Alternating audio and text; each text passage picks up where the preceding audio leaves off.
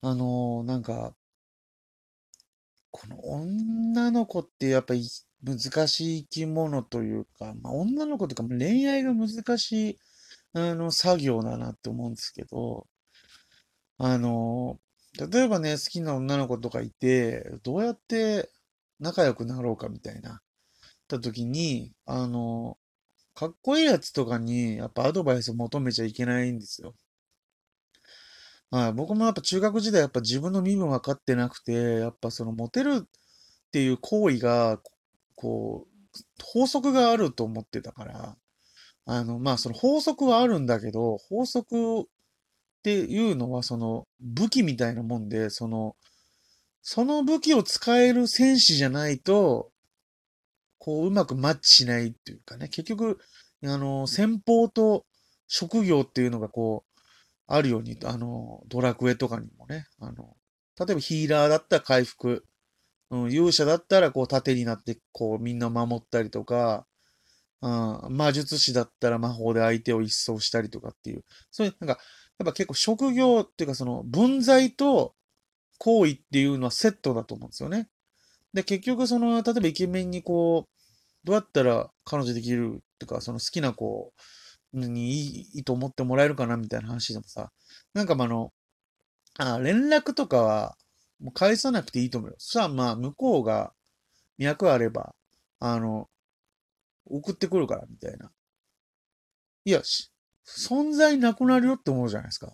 そんなことしたら、その、お前はその、相手の片隅に残る、ね、存在だから、それができるけども、その、四六時中のどっかにね、きっと君は思ってもらえる存在だからできるけども、こっちはその、なるべく思いたくないと思われてる存在のところから始めてるわけで、この前も言ったけど、まず妖怪からのスタートなわけですよ。まずその人間という、あの、肩書きをゲットするための、あの、ストーリーなんでね、こっちからしてみると。だから全然役に立たないなっていうことがね、あるんで、とりあえず、あの、どうやったら彼女できるかなって悩んでる人は、その自分と同じ、あの、ジョブの人、身分の人、分際の人、探すことを、まあ、ぜひね、やってもらいたいと思う。それがまず、あの、この人、イケメンと同じ戦法で来んのかって思われちゃうから、ほんとそれ気をつけた方がいいからね。うんということで、あの、止めない豚を泳ぎもしない、あの、松田です。すいませんね、すいませんね最初に長々とね、喋っちゃってね。えー飛べない豚を泳ぎもしないっていうのは、その、飛べもしなければ泳ぎもしねえ。そんな松田がもうですね、話ぐらいさせてくれっていう番組ですね。お願いします。では、行ってみよう。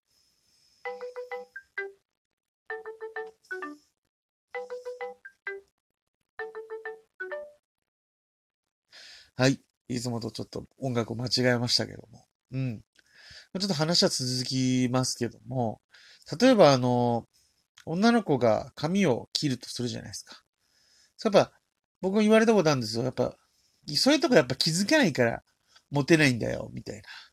言われたことある。確かにその、僕ね、見てる限り、やっぱモテるやつっていう、見た目のいいやつっていうのはね、指摘するんですよね。うん。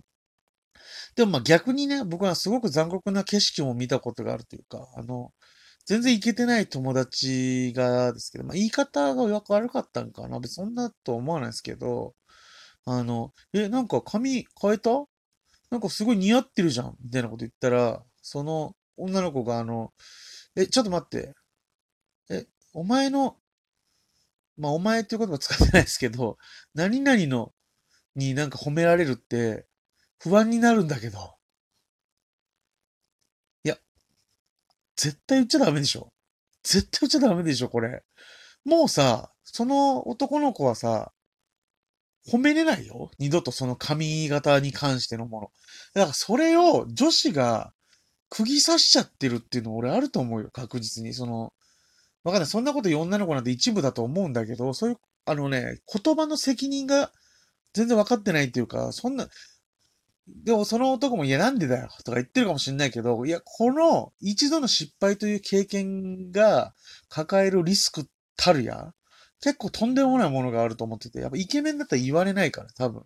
うん、かっこいい見た目してたら。ね、センス、そんないいに決まってんねかっこいいやつなんていうのは。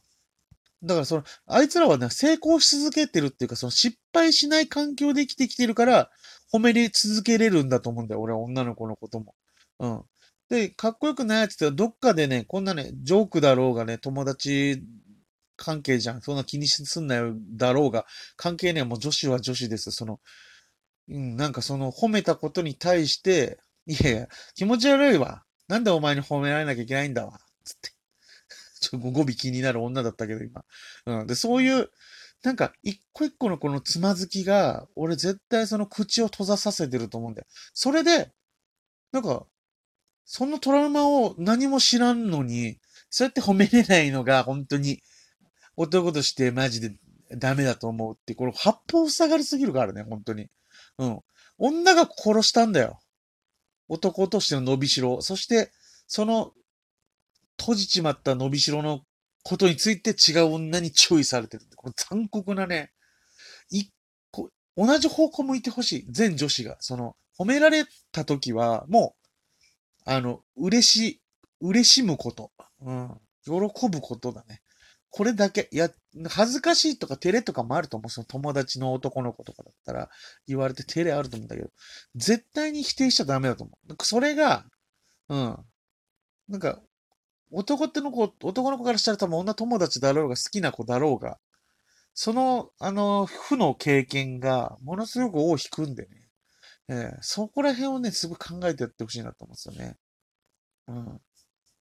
で、一回なんかあの、僕も女の子の、そのクラスメイトの子に、とね、なんかどう、まあ、なんどうプチ同窓会みたいな、5、6人でね、あの、ご飯行った時に、向こうから、松田とか今気になることがいないの？ってその女の子が聞いてきて、で、あの、まあ、ちょっとあの、いるはいるけど、みたいな、バイト先に、みたいな話したら、えかわいそう！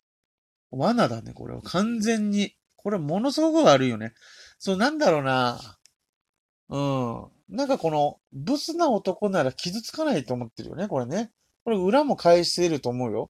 あの、ブスな女の子だったらちょっとぐらいその、いじっても傷つかないって思ってると思う。それは、それはブスはね、あの、本当に優しい生き物だから、そこは傷つかない感じで、いや、なんでだ、お前、やめろよ、お前。どんだけいい、どんだけだよ。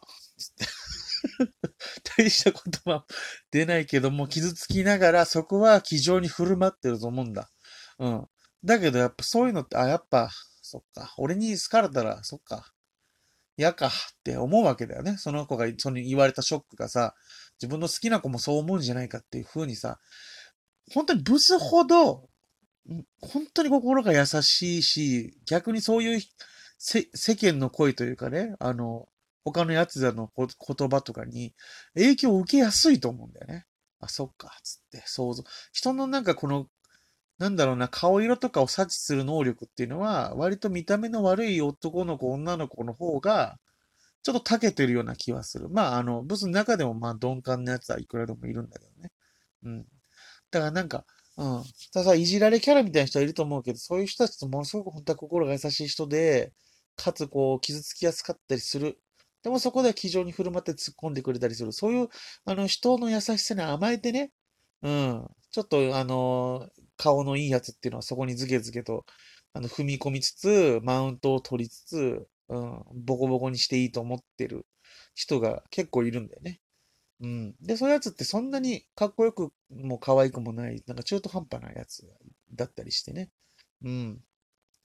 で、この世の中って確実にそのむちゃくちゃイケメン、むちゃくちゃ美人と、まあじゃあ普通ぐらいの人がいて、その間ぐらいのやつが一番性格悪いから。うん。一概に、一概には言えないよ。だけどまあ、統計的に僕の今までの計算上、例えばルックスで言う、すごく可愛い子、すごくかっこいい子が、まあ10点だとする。まあ芸能人クラスはさておきね。うん。のだと言うとやっぱ7点。まあ、6 6から8ぐらいのやっぱ、あたりのやつっていうのは性格が悪い印象があるよね。うん。やっぱこう、その辺ってこう上に行きたいから下を蹴落とさなきゃいけないみたいな心理が働いてさ。あとこう、浮気相手になりやすいポジションの顔面でその辺なんだよね。うん。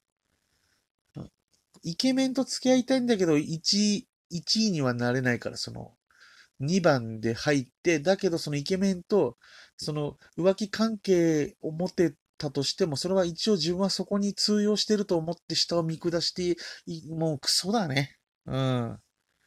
それがなんかあの、言えれば今日はあの、よしとします。ありがとうございます。